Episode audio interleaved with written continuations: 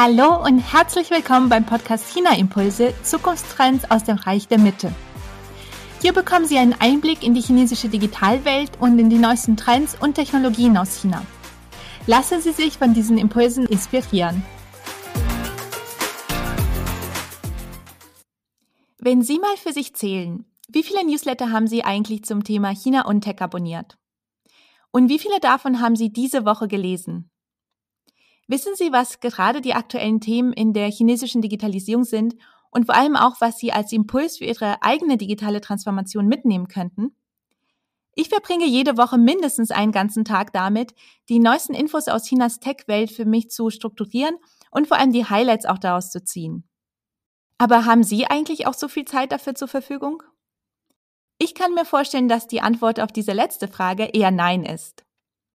Und weil ich eben weiß, wie zeitaufwendig und wie anstrengend es ist, mit diesen Entwicklungen in Chinas Digitalwelt Schritt zu halten, bereite ich das alles für Sie in meinem neuen monatlichen Videoformat China Impulse Tech News Flash auf. In 30 Minuten zeige ich Ihnen im monatlichen Live-Call die Highlights, die im Vormonat in Chinas Tech-Welt wichtig waren und vor allem die bedeutendsten Ereignisse, die Sie kennen müssen, um am Puls der Zeit zu bleiben. Damit sparen sie eben ganz viele wertvolle Stunden, die sie dann damit verbringen können, die Trends aus China in ihrem Unternehmen auch wirklich einzusetzen. Wenn Sie mal nicht live dabei sein können, erhalten Sie von jedem Tech News Flash auf jeden Fall auch die Aufzeichnung, so dass Sie die Highlights aus Chinas Tech-Welt dann anschauen können, wenn es bei Ihnen zeitlich auch am besten passt. Machen Sie sich also fit für die digitale Zukunft und seien Sie Ihrer Konkurrenz mit diesen Tech-Zukunftstrends aus China mindestens fünf Schritte voraus. Den Anmeldelink poste ich in den Show Notes und ich freue mich schon sehr darauf, Sie im nächsten Live-Call zu sehen. Aber nun erstmal viel Spaß beim Hören der heutigen Podcast-Folge. Mein Name ist Alexandra Stefanov und ich spreche heute mit Maren Petri. Maren Petri ist National Senior Director Innovation in der AHK Greater China und sie lebt derzeit in Guangzhou. Die AHK unterstützt aus der Greater Bay Area heraus deutsche Unternehmen auf dem chinesischen Markt in Forschungs- und Entwicklungs- und auch in Innovationsprojekten. Und sie hat im Juni 2022 den Report Innovation from China Going Global veröffentlicht. Außerdem bietet sie gezielte Veranstaltungen für deutsche Unternehmen in China mit Informationen zum Status quo und zu Entwicklungen, aber auch mit Unterstützung bei Herausforderungen und Nutzung von Potenzialen im chinesischen Innovationsökosystem. Heute spricht Maren Petri genau über dieses Thema mit mir, und zwar über Innovation und Forschung und Entwicklung in deutschen Unternehmen in China. Maren, herzlich willkommen bei China Impulse und schön, dass du heute hier bist. Hallo Alexandra, vielen Dank für die Einladung. Ja, ich hatte es gerade schon gesagt, wir wollen heute über die Themen Innovation und Forschung und Entwicklung in deutschen Unternehmen in China sprechen. Aber bevor wir dazu kommen, habe ich zuerst eine etwas allgemeinere Frage für dich. Und zwar, was meinst du, wie wird Innovation in China verstanden und unterscheidet sich das chinesische Innovationsverständnis von dem, was wir, ich sag mal, in der sogenannten westlichen Welt haben? Ja, also ich persönlich muss sagen, ähm, ich habe keine Erfahrung gemacht mit ganz grundsätzlich unterschiedlichen Definitionen von Innovationen. Aber die, aus meiner Sicht ist die chinesische Gesellschaft sehr viel positiver und zugewandter gegenüber Innovationen. Und alles, was neu ist, was innovativ oder disruptiv ist, wird einfach ähm, viel positiver aufgenommen und man hat eine offenere Einstellung dazu. Ich glaube, das ist so der größte Unterschied in sozusagen unserer westlichen Welt und in China gegenüber Innovation. Ja, wir werden später auch noch mal ein bisschen darüber sprechen, dass du ja gerade auch in Deutschland bist und da so ein bisschen den Vergleich, den du auch im Alltag erlebst. Aber das ist auf jeden Fall ein Thema, was immer mal wieder in meinen Podcast-Folgen aufkommt, dass die chinesische Gesellschaft, wie du schon gesagt hast, auch Technologien und Innovation gegenüber etwas offener ist als das, was wir im deutschsprachigen Raum kennen. Ähm, aber ja, ich möchte mich erstmal auch über eure äh, Survey mit dir unterhalten. Ich hatte es Anfang schon erwähnt, im Juni dieses Jahres hat die AHK zusammen mit Bearing Point den German Chambers Innovation Survey 2022 veröffentlicht. Und ich möchte mit dir ein bisschen über die Schlüsselergebnisse aus dem Survey im Zusammenhang mit den Themen Digitalisierung und Technologie austauschen. Aber bevor wir zu den einzelnen Themen kommen, kannst du uns vielleicht einen ganz kurzen Überblick geben, was die Hintergründe der Umfrage sind, weshalb ihr sie überhaupt gestartet habt und wer sie auch beantwortet hat? Ja, ähm, sehr gerne. Also ähm, deutsche Unternehmen in China fokussieren sich äh, zunehmend auch auf Innovations- und Forschung- und Entwicklungsthemen. Das sehen wir auch in unseren generellen Surveys und das wird ähm, zunehmend einfach ein sehr wichtiges Thema. Und dadurch, dass unsere Aufgabe ja auch die Unterstützung von deutschen Unternehmen in China ist, ähm, fokussieren wir uns auch zunehmend auf dieses Thema und wollen damit halt zum einen auch ähm, mehr Informationen über das chinesische Innovationsökosystem mit den Unternehmen teilen, aber die auch in ihren ähm, Aktivitäten darin ähm, weiter unterstützen und auch mit gezielten Veranstaltungen oder halt auch einfach mit dem Survey, wo wir auch ein besseres Verständnis darbieten für den Status quo, für den Entwicklungsstand ähm, im chinesischen Innovationsökosystem, aber auch ähm, über Herausforderungen, Potenziale im Bereich R&D und Innovation. Ähm, grundsätzlich ähm, beantwortet haben dann ungefähr 400, ein bisschen weniger als 400 Mitgliedsunternehmen der AHK aus ganz Festlandchina, vor allen Dingen aus den Bereichen Maschinenbau und Automobil, aber auch Dienstleistungen und ähm, auch andere Industriebereiche, also eine sehr gute Repräsentation auch unserer Mitglieder in China. Ja, was ich ganz spannend fand an eurem Survey war, dass ähm, China nicht nur ein wichtiges Land für deutsche Unternehmen ist, um vor Ort für den lokalen Markt zu forschen und zu entwickeln, sondern eure Umfrage hat ja ergeben, dass 30 Prozent der deutschen Unternehmen in China für den globalen Markt forschen und entwickeln. Und das passt auch ganz gut zum Thema meines Podcasts. Denn mir geht es ja auch darum zu zeigen, was wir uns im deutschsprachigen Raum in diesem Bereich Digitalisierung von China als Inspiration anschauen können. Was äh, meinst du, wie kommt es denn dazu, dass die deutschen Unternehmen ausgerechnet in China für den globalen Markt forschen und entwickeln? Was sind so die Gründe dafür und wieso eignet sich China vielleicht auch besonders gut dazu? Ja, also äh, zum einen grundsätzlich Gründe ähm, noch so ein bisschen für den chinesischen Markt ist einfach, weil es auch sehr unterschiedliche Konsumenten sind und es einfach ein so wichtiger und großer Markt äh, für deutsche Unternehmen sind. Aber dann sind auch viele Sachen, die halt besonders am chinesischen ähm, Innovationsökosystem sind, ist wirklich, ähm, dass man sehr nah am Konsumenten entwickeln kann. Also dass Entwicklungsstufen sehr interaktiv mit Konsumenten ähm, sozusagen passieren. Die Konsumenten Studenten sehr offen sind für neueste Entwicklungen, da auch so ein bisschen, sag ich mal, Spaß dran haben, äh, mit ein, äh, eingebunden zu werden. Und man kann ähm, Services als auch Produkte viel schneller ausprobieren im Markt sozusagen direkt und kriegt dadurch auch schnelleres Feedback. Ähm, durch diese Faktoren ist die Entwicklung sehr dynamisch und ähm, also von der Ursprungsidee bis zum marktreifen Produkt geht es alles sehr viel schneller in China. Zudem gibt es auch gerade ähm, sehr unterstützende Regularien, ähm, um diese Produkte oder Services auch im Markt auszuprobieren. Ähm, wir haben auch in dem Innovation Survey zwei Innovation Snapshots gemacht, wo wir mit Unternehmen individuell wirklich gesprochen haben und ein bisschen mehr in die Tiefe gegangen sind. Und für ein Unternehmen war es äh, zum Beispiel sehr spannend. Sie haben durch ähm, die Lokalisierung so ein bisschen in China auch ein ganz neues Marktsegment erschlossen, was jetzt vorher, wo sie auf dem, hauptsächlich auf dem europäischen Markt war, nicht so relevant war oder das auch gar nicht kannten und durch diesen, ich sag mal, Umweg über China ganz ein ganz anderes Marktsegment erschließen konnten und das nun auch ähm, dieses neue Marktsegment in weiteren globalen Märkten bedienen können. Und ähm, überhaupt diesen Zugang zu dem anderen Marktsegment hätten sie jetzt über den äh, Weg über China sozusagen gar nicht machen können. Ja, das ist ganz spannend. Es sind auch immer wieder die gleichen Themen, die aufkommen. Das äh, China Speed, was du auch erwähnt hast, und auch die, wieder diese Offenheit für Technologien, für Innovation, für neue Produkte und Dienstleistungen. Und äh, was ich auch ganz interessant fand in ähm, eurer Umfrage, in eurem Survey war, dass ihr einige Calls for Action für deutsche Unternehmen habt. Und einer davon ist, globalisieren Sie Ihr lokales Lernen, erweitern Sie Erkenntnisse aus dem chinesischen Markt international. Welche Erkenntnisse, die sich auf diese Themen Digitalisierung und Technologie, über die wir sprechen, äh, beziehen, sollen denn deutsche Unternehmen auch global einsetzen und erweitern? Also da kann man eigentlich ganz gut unterscheiden in zwei Bereiche. Also zum einen so ein bisschen lernen von dem Innovationsprozess und dann zum Zweiten wirklich von den tatsächlichen Innovationen, die sozusagen dabei rauskommen, also bei Produkten und Dienstleistungen.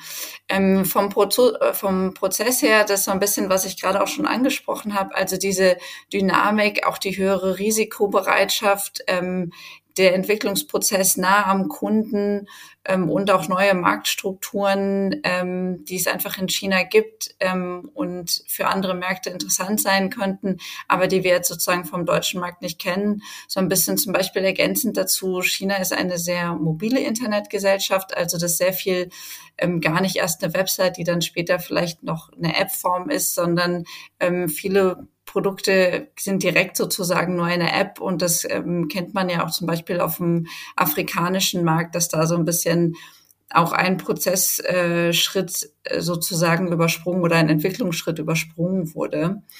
Und ähm, das ist sicherlich eine Sache vom Prozess her, die man vom chinesischen Markt gut lernen kann.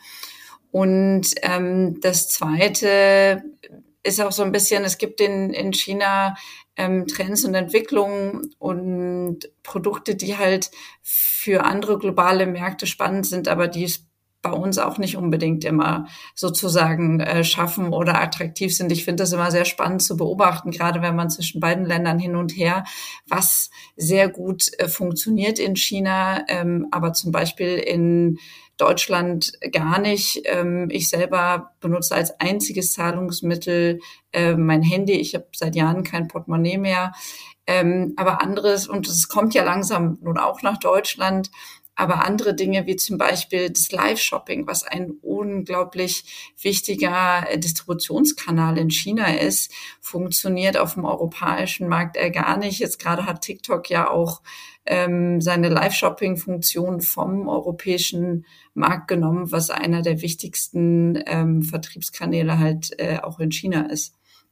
Und da merkt man definitiv Unterschiede und äh, davon kann man teilweise sehr gut lernen und die auch auf äh, Drittmärkte übertragen. Ja, es ist auch immer ganz äh, spannend zu beobachten, was, wie du schon sagst, was funktioniert und was nicht funktioniert, auch im deutschsprachigen Raum, was man sich von China anschauen und abschauen kann.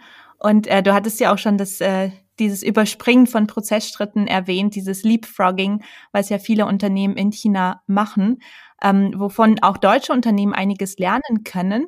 Deswegen hätte ich noch eine Frage zum Thema Innovationsstrategie äh, chinesischer Unternehmen, um noch ein bisschen bei den Calls for Action zu bleiben, die ihr auch in dem äh, Survey habt. Ähm, ich lese noch einen vor, den ich auch ganz äh, gut fand, und zwar überprüfen Sie Ihre Innovationsstrategie die Investitionen lokaler Wettbewerber und deutscher Unternehmen in Forschung und Entwicklung sind gleich stark. Der Output lokaler Wettbewerber wird jedoch hinsichtlich der Forschung und Entwicklungskapazität und der lokalen Teams als Stärke angesehen. Überwachen und führen Sie eine eingehende Analyse der Zuweisung von Ressourcen und Investitionen in Bezug auf die Leistung durch. Also um da noch mal ein bisschen über dieses Thema zu sprechen, was würdest du denn sagen, können deutsche Unternehmen von den Innovationsstrategien chinesischer Unternehmen so lernen? Ja, ja, das ist wirklich ein sehr aussagekräftiges Finding, weil es im Endeffekt auch mit impliziert, dass im Vergleich die Effizienz und der Erfolg von Investitionen in R&D von chinesischen und deutschen Unternehmen sozusagen etwas gegenüberstellt. Ähm, aus meiner persönlichen Beobachtung sehe ich, dass halt die grundsätzliche Einstellung und das Mindset ähm, auch aufgrund dieser lokalen Marktdynamik, die wir jetzt sozusagen auch mehrmals erwähnt haben, wirklich sehr extrem stark auf Innovation eingestellt ist. Aber ich finde, man muss es auch etwas, ähm, so Ergebnisse, das sind ja natürlich ähm, statistische Auswertungen, das auch so ein bisschen ähm, in Bezug setzen. Wenn wir uns jetzt global bekannte, erfolgreiche deutsche Unternehmen anschauen, die kommen oft aus der Automobilbranche, aus, dem, aus der Chemie oder Maschinenbaum, die sind wirklich seit Jahrzehnten weltweit sehr, sehr erfolgreich. Wenn wir uns globale bekannte chinesische Unternehmen angucken, ähm, die kommen oft aus dem Bereich Software, Digitalisierung, AI oder E-Commerce, auch viele Unicorns. Ähm, allein an dem Begriff Unicorns wissen wir schon, dass Unternehmen gibt es nicht so lange. Also das sind oft sehr junge, dynamische, innovative Unternehmen, die auch in einer ganz anderen Marktstruktur sozusagen gestartet ist. Also man kann sicherlich sehr viel davon lernen von diesen Unternehmen.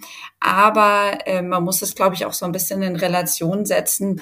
Äh, wir wissen natürlich nicht, sind die in 30, 40 Jahren noch so erfolgreich wie jetzt unsere ähm, deutschen, vielleicht teilweise auch etwas traditionelleren Unternehmen.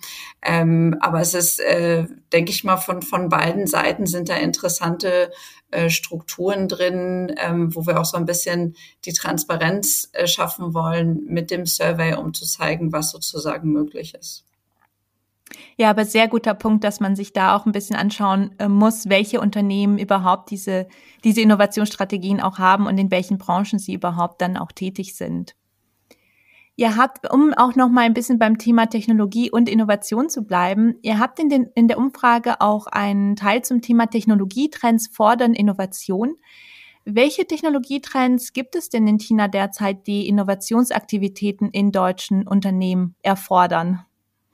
Ja, also ein ganz äh, wichtiger Punkt ist sicherlich im Bereich Marketing und Vertriebsstrukturen. Ähm, allen voran natürlich auch im E-Commerce. Wir haben gerade schon mal kurz über das Thema Live-Shopping gesprochen.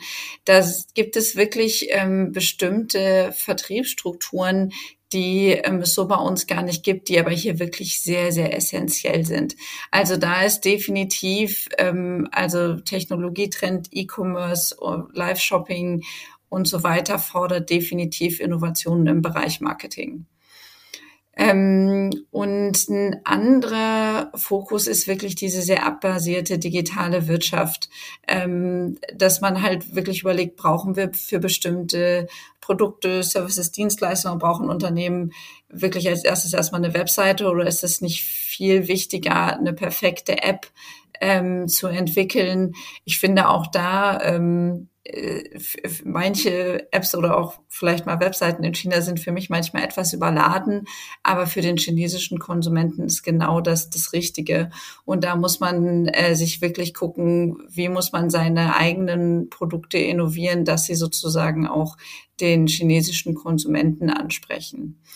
Und dann sicherlich ähm, zwar auch äh, weltweit ein wichtiges Thema, aber auch sehr spezifisch in China sind Regularien in Bezug auf Klimaziele. Ähm, wir sehen jetzt, wie schnell China auch im Bereich ähm, E-Mobilität sowohl bei Privatwagen als auch im öffentlichen Verkehr, gerade mit Bussen und so weiter oder auch ähm, Didi, also das chinesische Uber-Variante, sozusagen äh, vorgeht, dass man da wirklich guckt, was sind ähm, die Regularien, was sind die Ansprüche, was sind auch die Zeithorizonte, die ja in China in der Hinsicht schon mal sehr ähm, äh, eng gesteckt sein können. Und das ist definitiv ähm, ein, sag ich mal, ein Trend oder eine Entwicklung, die Innovation fordert von deutschen Unternehmen in China.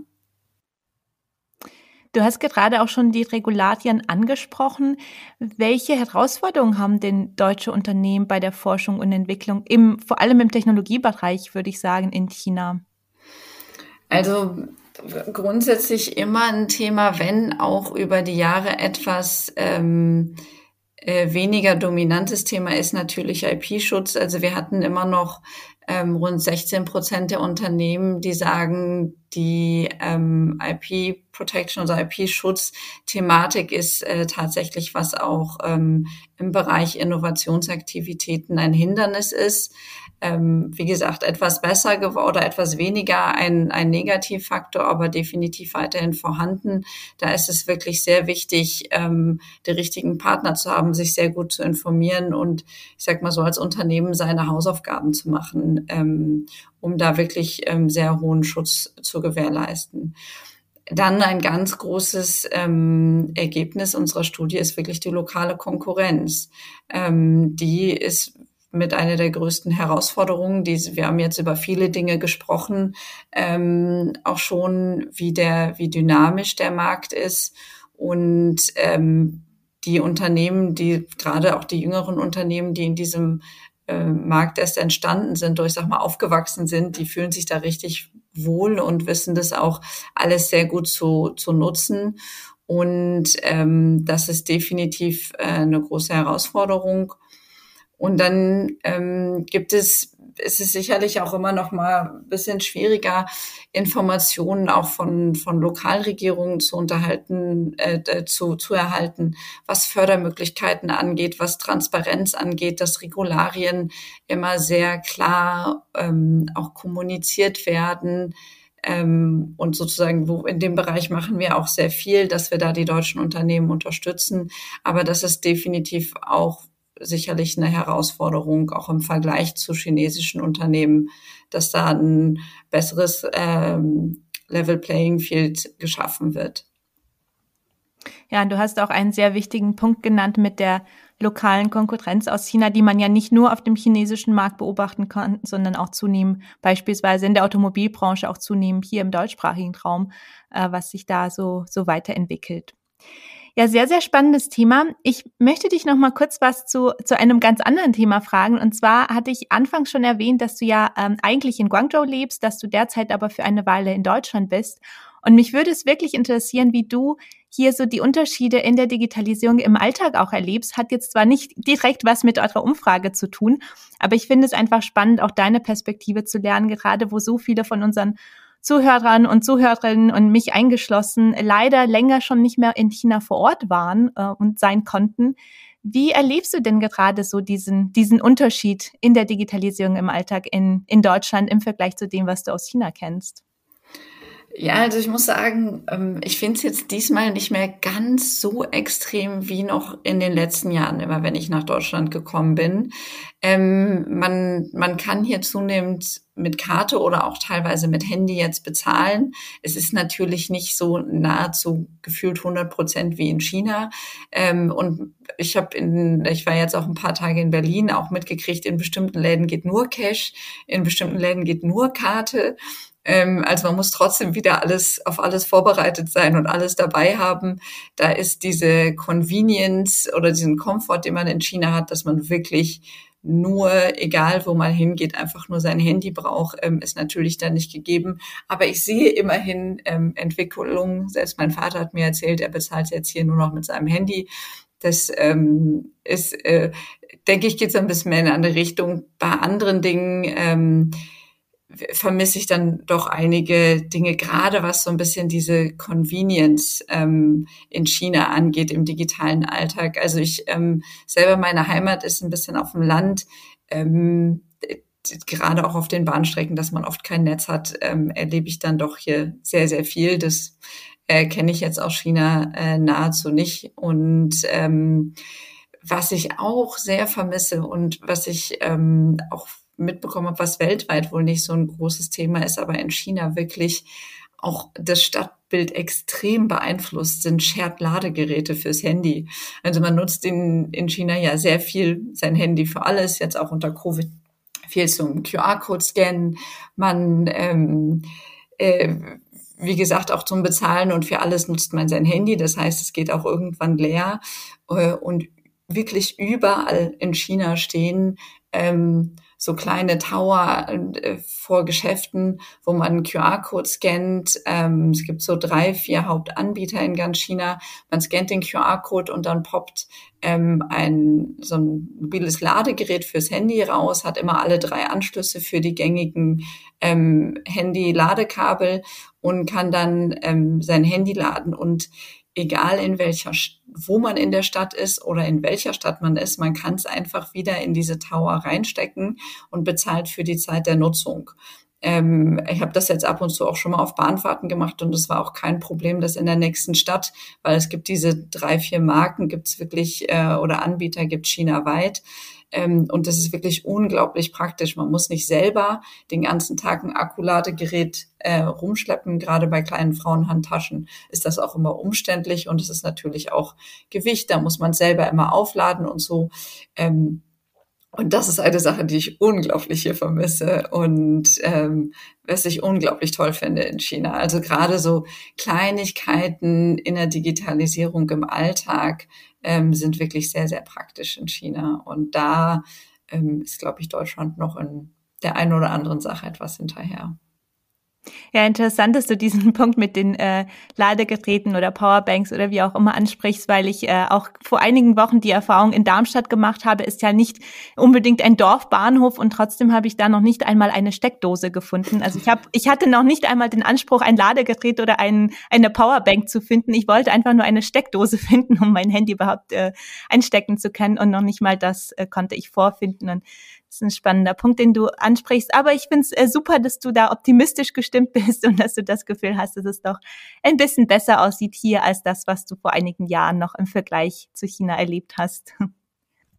Und äh, ja, um nochmal ganz kurz auf das Thema mit der Umfrage und überhaupt mit dem Thema Innovation, Digitalisierung in China zurückzukommen, äh, bevor ich zu meinen Schlussfragen für dich komme, ähm, würdest du mir noch ein bisschen zusammenfassend ähm, erzählen, was meinst du, was können deutsche Unternehmen von China in diesem Bereich, über den wir heute gesprochen haben, Innovation und Digitalisierung lernen? Wir haben ja schon gesagt, es gibt ja einiges, was man natürlich nicht eins zu eins übernehmen kann, wo Unternehmen in China ja auch in anderen Branchen tätig sind. Aber wenn du es ein bisschen zusammenfassen müsstest, äh, was würdest du sagen? Was sind so ein paar Key Learnings für deutsche Unternehmen von chinesischen Unternehmen?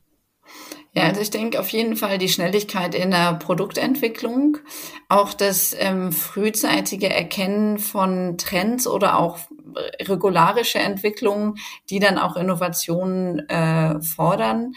Ein bisschen mehr Risikobereitschaft, vielleicht auch bei Investitionen und diese Offenheit für Neues zu haben und vor allen Dingen innovieren nah am Kunden. Ich glaube, das wären so die Hauptpunkte, wo man wirklich äh, sagen kann, äh, das funktioniert äh, sehr gut in China und da kann man sich ein bisschen was von abgucken. Ja, ich denke vor allem die Kundenzentrierung, die du gerade angesprochen hast, die kann man wirklich bei sehr, sehr vielen Produkten und Dienstleistungen in China beobachten, ähm, was man hier in, in Deutschland oder im deutschsprachigen Raum nicht, nicht immer sehen kann äh, direkt. Aber wenn sich unsere Zuhörer und Zuhörerinnen äh, mehr mit dir über diese Themen unterhalten möchten, wo können sie dich denn online finden? Also sehr gerne über LinkedIn. Ich freue mich da auch immer ähm, persönlich, wenn man eine kurze Nachricht schreibt, warum man sich vernetzen will ähm, oder eine spezifische Frage hat, ähm, dann natürlich auf jeden Fall ähm, auf unserer Web Webseite china.ahk.de, wo man auch den Survey natürlich findet zum kostenlosen Download, jetzt seit dieser Woche auch auf Chinesisch, also der ist sowohl auf Englisch als auch Chinesisch verfügbar und ähm, auch viele andere spannende ähm, Umfragen, die wir tätigen zu aktuellen Situationen, wo die wirklich sehr gut das Bild widerspiegeln von deutschen Unternehmen in China.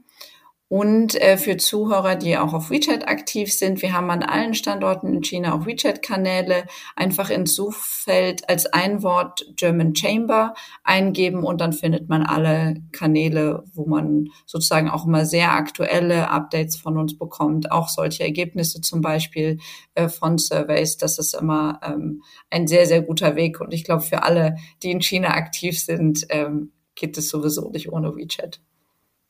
Das stimmt. Und ich verlinke äh, natürlich auf jeden Fall alles, was du genannt hast, vor allem auch dein LinkedIn-Profil und die Umfrage. Dann können sich die Zuhörerinnen und Zuhörer auf jeden Fall mit dir äh, sehr schnell in Verbindung setzen. Dann kommen wir noch zu meinen zwei Schlussfragen, die ich jedem meiner Interviewpartner stelle. Und zwar hast du zum einen eine Empfehlung, welche Internetressource man nutzen könnte oder welches Buch man sich unbedingt anschauen sollte, um China besser zu verstehen? Ja, also als Unternehmen äh, muss ich natürlich ganz klar sagen, den Innovation Survey. Ähm, aber sonst fand ich ähm, auch super spannend von Frank Sieren das Buch Shenzhen. Auch für Nicht-China-Kenner finde ich, ist das sehr gut geschrieben und er ist wirklich ein Experte im Bereich Digitalisierung äh, in China und gerade am Hand, äh, am Beispiel Shenzhen, was ja wirklich eine unglaublich innovative Stadt ist, ist es sehr spannend geschrieben. Also das kann ich auf jeden Fall empfehlen. Sehr gute Empfehlung. Ja, das Buch von Frank Sian, insbesondere Shenzhen, aber eigentlich auch seine anderen Bücher empfehle ich auch immer sehr, sehr gerne. Wenn du äh, jetzt am Ende noch eine kurze Auflistung machen müsstest, was sind für dich denn die aktuellen Top 3 Themen, Top 3 Trends in der chinesischen Digitalwelt? Mhm. Also äh, wir haben ja einige allgemeine schon auch im Podcast genannt, deswegen würde ich äh, gerne welche nennen, zu denen ich jetzt persönlich sozusagen auch ähm, auch in letzter Zeit so ein bisschen mehr Kontakt oder mehr mit zu tun hatte. Also wie besprochen, die Implementierung in China geht ja immer sehr, sehr schnell. Und im Moment finde ich sehr spannend, was im Bereich autonomen Fahrens passiert, gerade in Shenzhen. Äh, wenn ich jetzt im Herbst zurück in China bin, möchte ich auch schauen, ob ich schon selber ähm, mir so ein autonomes Taxi schon bestellen kann. Ich habe vor vier, fünf Jahren auf Testgelände von Baidu hatte ich schon mal die Möglichkeit, autonom Auto zu fahren. Aber jetzt im öffentlichen Straßenverkehr ist das natürlich nochmal eine ganz andere Entwicklung. Und ähm, das finde ich ein sehr spannendes Thema, wie schnell das da gerade vorangeht. Ähm, ein zweiter Trend, äh, den wir auch viel mit deutschen Kammerunternehmen besprochen haben, ist die Nutzung von künstlicher Intelligenz im Bereich Energieeinsparung und Effizienzsteigerung in der Industrie. Also wirklich gerade auch in, in Fabriken. Ähm, da gab es ein spannendes Beispiel von einem chinesischen Startup, wo der Founder auch in Aachen studiert hat, also auch so den Bezug zu Deutschland sehr spannend. Und die haben mit künstlicher Intelligenz Kühlungs- und Wärmeströme analysiert und dann die, die AI-Vorrichtung hat ähm, das komplett reguliert auch und konnte bis zu 20 Prozent Energie einsparen. Ähm, und das ist natürlich gerade auch mit den Klimazielen und ähm, Energieeinsparung wirklich ein sehr wichtiges Thema. Und ein drittes Thema, finde ich, ist der Bereich ähm, MedTech. Also es gibt hier in China auch viele Informationen schon zu digitalen Krankenhäusern, auch Behandlung und Betreuung durch Software- und Technologieeinsatz. Natürlich alles nicht unumstritten, aber auch wir haben diese Betreuungsproblematik und den Mangel an Fachkräften. Und in China gibt es da schon viele Beispiele im Bereich Digital Health und MedTech und da passiert sehr viel. Das ist auf jeden Fall ein spannender Trend. Ähm, dem, den ich verfolge. Stimmt, vor allem das Thema, alle Themen, die du genannt hast, super spannend, aber vor allem auch das Thema Digital Health, äh, da habe ich mich auch vor kurzem mit Pablo Freudenthal drüber unterhalten und werde bestimmt in nächster Zeit mal wieder eine Folge dazu machen, weil, das hast du auch bei anderen Themen erwähnt, es entwickelt sich einfach sehr, sehr schnell alles weiter und es kommen immer wieder neue Themen dazu. Ja, Mann, vielen, vielen Dank, dass du heute hier warst und danke für deine Erkenntnisse, gerade auch so durch die, äh, ich sag mal, chinesische Brille, weil du ja auch zum Glück eine von denjenigen bist, die jetzt auch noch in China vor Ort ist. Danke, dass du heute hier warst. Ja, vielen, vielen Dank für die Einladung. Es hat mir sehr viel Spaß gemacht. Ich hoffe, dass Ihnen diese Folge gefallen hat und dass wir uns im nächsten China Impulse Tech News Flash sehen. Den Anmeldelink finden Sie in den Show Notes und ich freue mich schon sehr auf Sie. Aber jetzt wünsche ich Ihnen erstmal eine wunderbare Restwoche und ich freue mich, wenn Sie auch bei der nächsten Podcast-Folge wieder dabei sind. Bis dann und seid Jen!